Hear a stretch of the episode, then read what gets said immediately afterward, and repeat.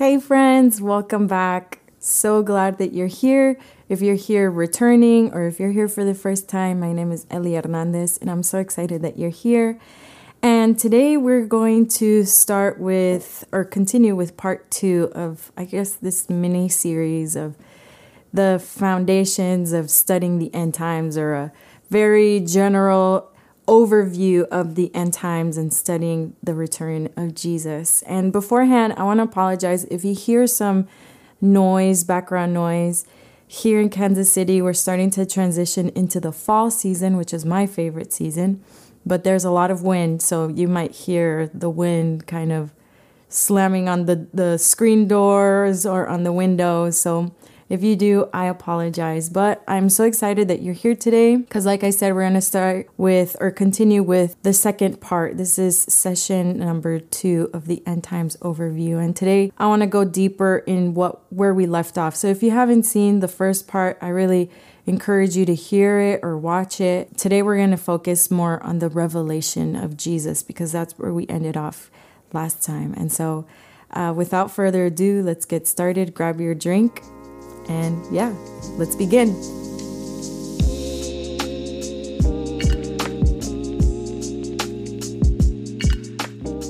Okay, so we're going to expand a little bit more on the revelation of Jesus, why it's important, and what are the three uh, aspects or characteristics of the revelation of Jesus that the Lord is emphasizing now, but even in a greater measure before he comes back.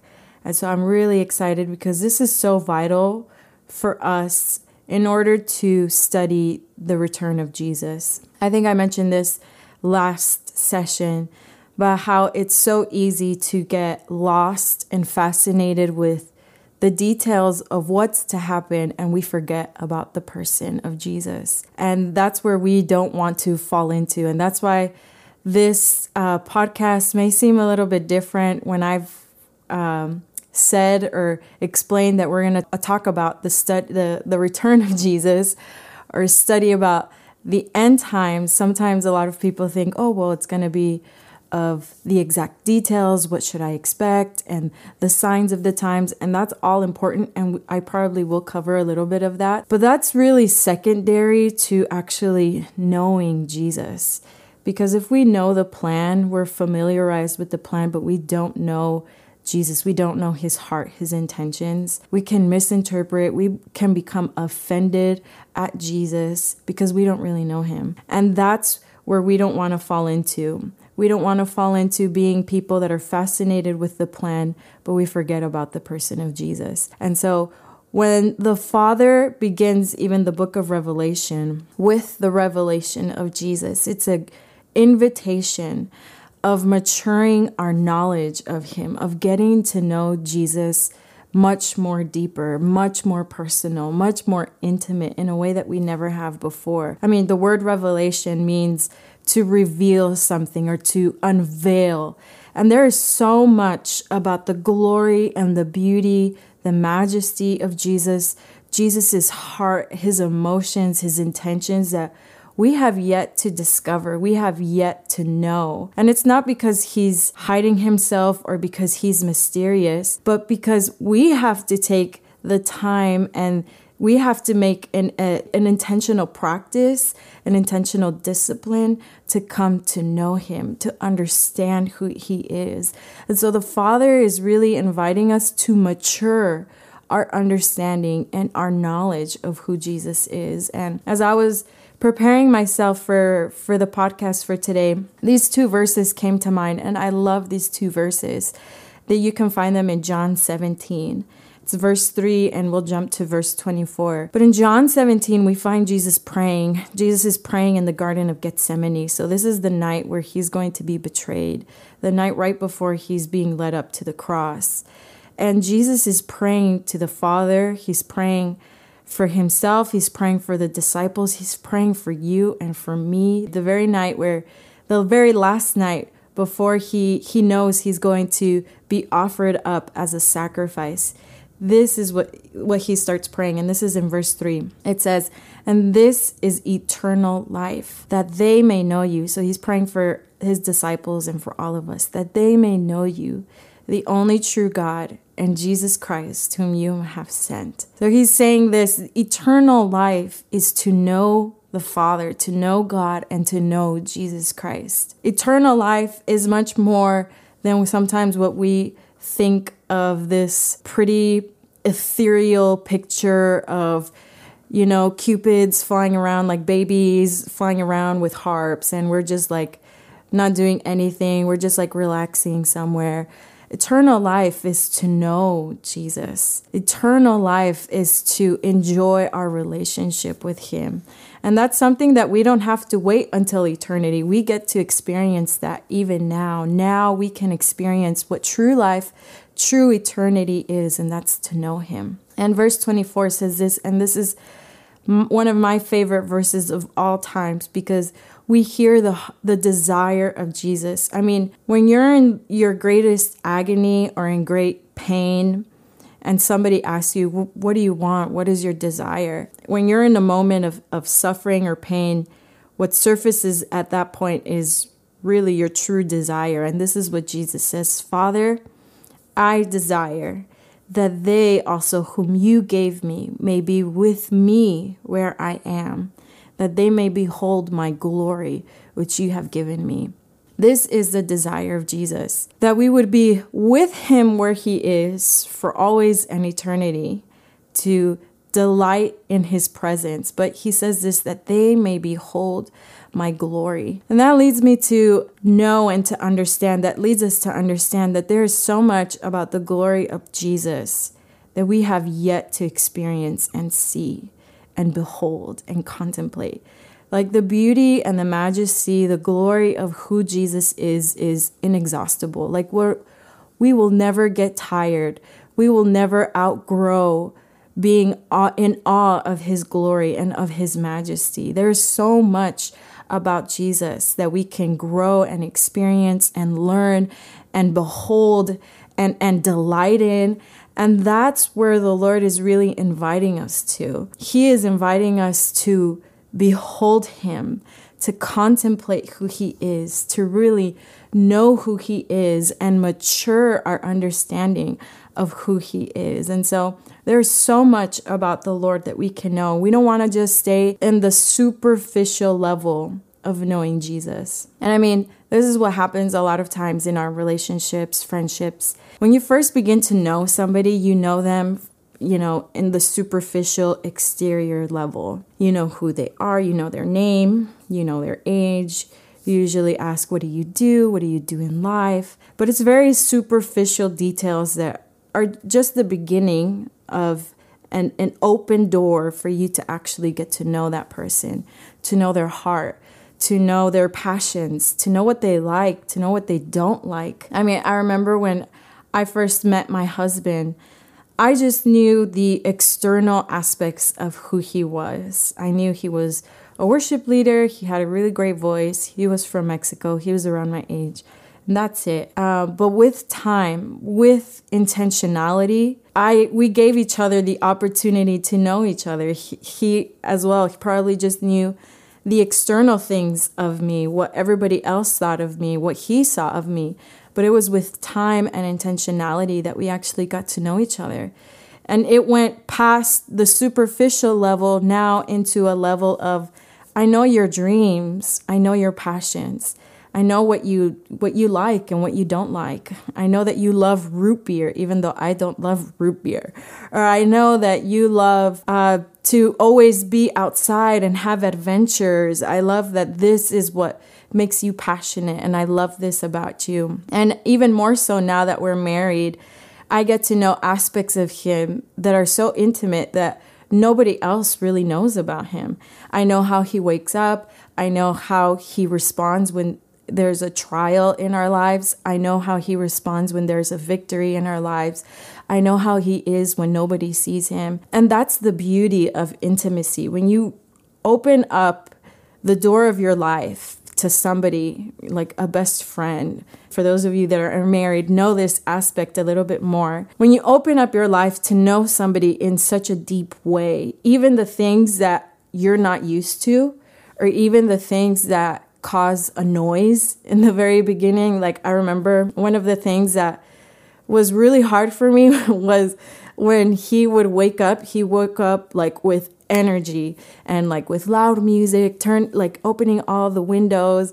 And for me, it was like, I never realized this about me, but I love to just kind of have a slow morning and wake up. You know, I, I really take my time to wake up. And he was a complete opposite. But after knowing him, after being able to love him and grow in my love for him, I actually even began to appreciate the differences that we had and begin to learn how to love him even even when he was different than I was. And so this is how a relationship can mature or progress. It takes time and it takes intentionality of knowing that person, knowing their heart, knowing their dreams, knowing even the things that are a little bit uncomfortable at first, but you mature in your understanding of that person and you mature in your love for that person.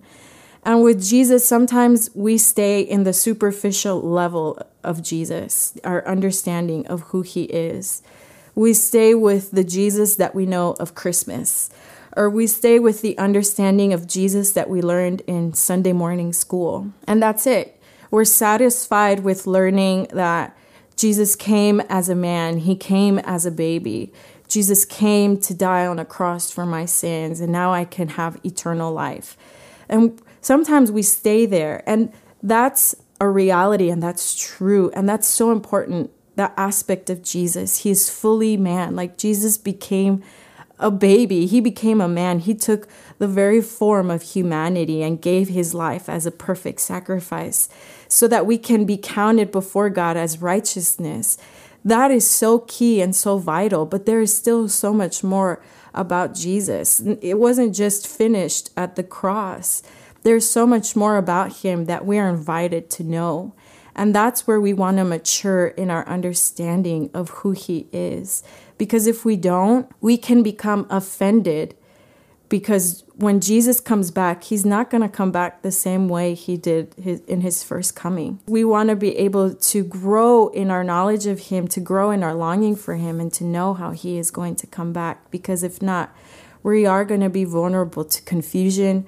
We're going to be vulnerable to fear. We're going to be vulnerable to even offense in our hearts. And so that's really my heart for this podcast for today it's really an encouragement to for us to go deeper. I have not graduated. I'm not I'm not there yet. I've never nobody has ever graduated from growing in the knowledge of who Jesus is.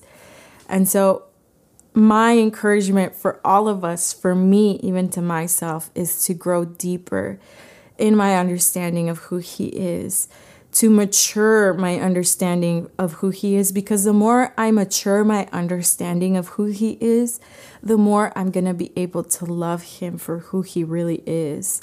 And that's the invitation I want to give to you today. That's my encouragement today. And how do we do that? You know, we, we always say, growing your intimacy with Jesus, growing your communion with God. And sometimes it's like, how do I do that? What? And I'll probably do another separate podcast specifically about this because it's so important for us to make it so tangible and practical in our lives. How do we grow in our knowledge of who Jesus is? And it's the Word, it's through the Bible. Jesus was not first revealed in the New Testament.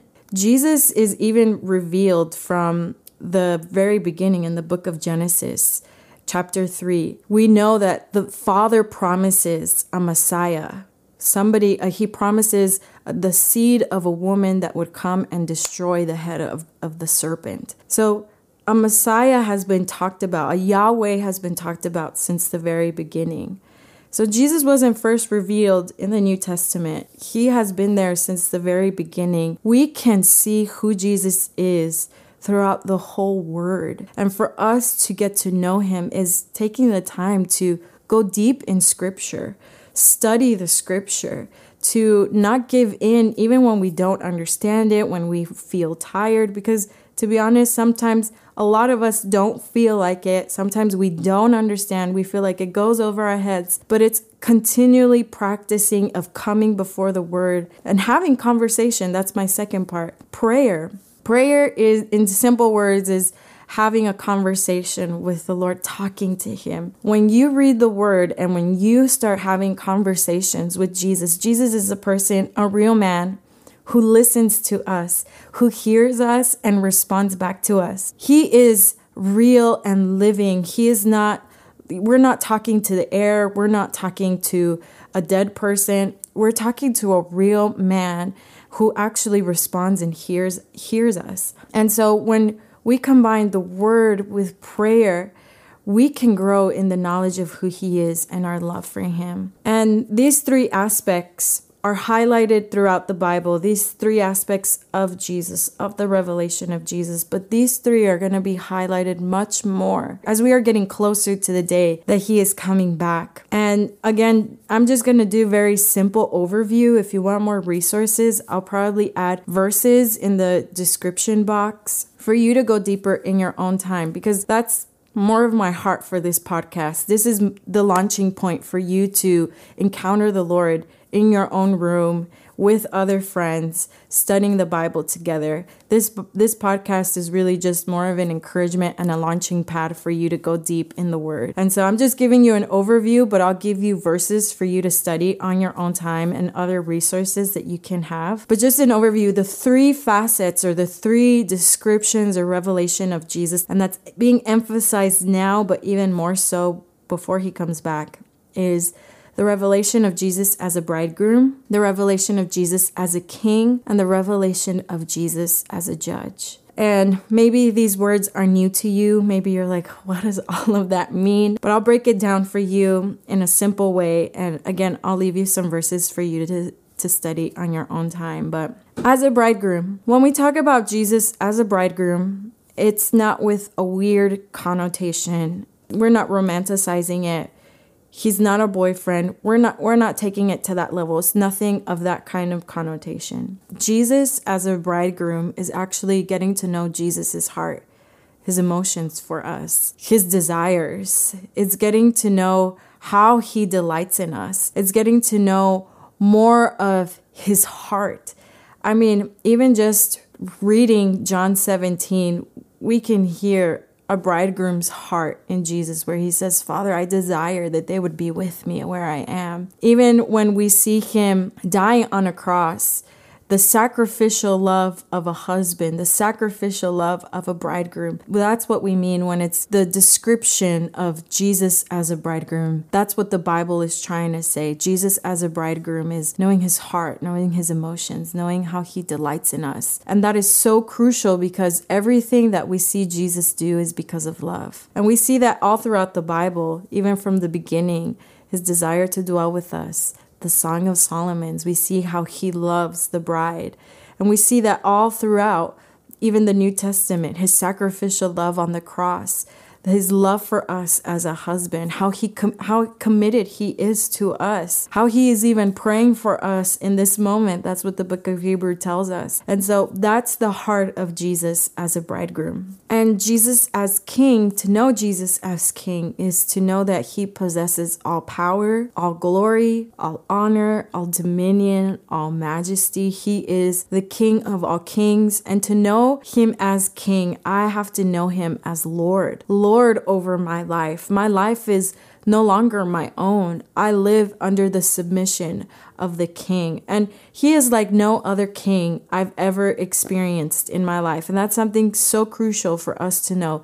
He is like no other leader. Other leaders of this world, human leaders, even governmental world leaders, Nobody is perfect, everybody's weak, everybody's broken. But Jesus, as king and as the perfect leader, his heart and his leadership is not tainted by the love of money or the love of power. There is no corruption in Jesus as king. He is the greatest king of all, and he is worthy of my life to be submitted to him. And it's a safe place for me to give my life under his leadership because he is the best king, the purest king there can ever be. And that's knowing Jesus as King. He is my Lord, He is my everything. And the last description or revelation is Jesus as a judge. And this might be the hardest one for us to really grasp and wrestle with. It's usually the one that we tend to deviate from. We tend to not talk about it, but it's something that we see all throughout the Bible. The Lord is a judge. He intervenes wickedness. He confronts sin. It's not something that he is lenient about or soft about. He confronts wickedness and sin, and it's because of his love for us. And something important to remember is that being a judge isn't just somebody that brings a negative judgment. Part of what a judge does is their judgment can be negative, but it can also be positive. A judge has the power to even be able to reward. And so, the same aspect with Jesus as a judge, just as I mentioned, he is not lenient with sin or, or compromise in my life. He's going to deal with that if I don't repent. But if I repent, if I come under the blood and the sacrifice of Jesus, that Jesus paid the debt that I could not pay, and I come under the blood and the sacrifice of Jesus, because of my faith in the sacrifice, in the cross, it's counted to me as righteousness.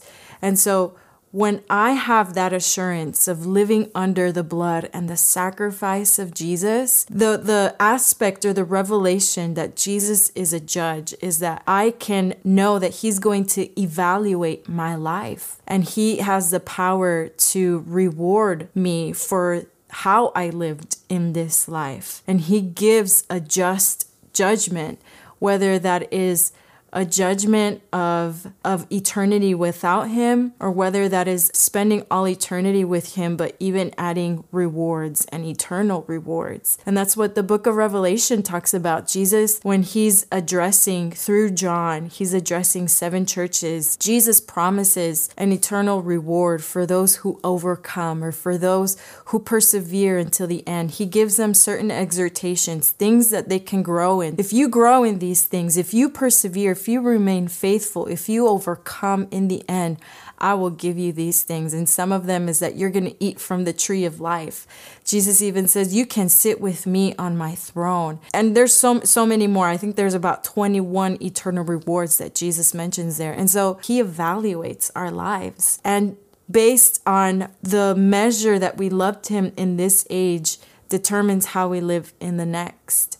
And we have to really understand that that even in him being the judge, it does not separate him from being the bridegroom or for being a king. They all go hand in hand with each other and they cannot be separated. All go together. And actually, you and I can get to know him in this way, not just in the end times, but even now. If we actually grow in intimacy with him and being intentional about knowing Him through the Word, through prayer, we can actually see Him intervening in our lives as a bridegroom, where we feel His love for us, His emotions for us, even when we're weak, even when we're broken, sinful people. He still loves us, and we can see His his leadership in our lives as a king, when we submit everything of who we are under his leadership, we see that He is the perfect shepherd, He is the perfect leader.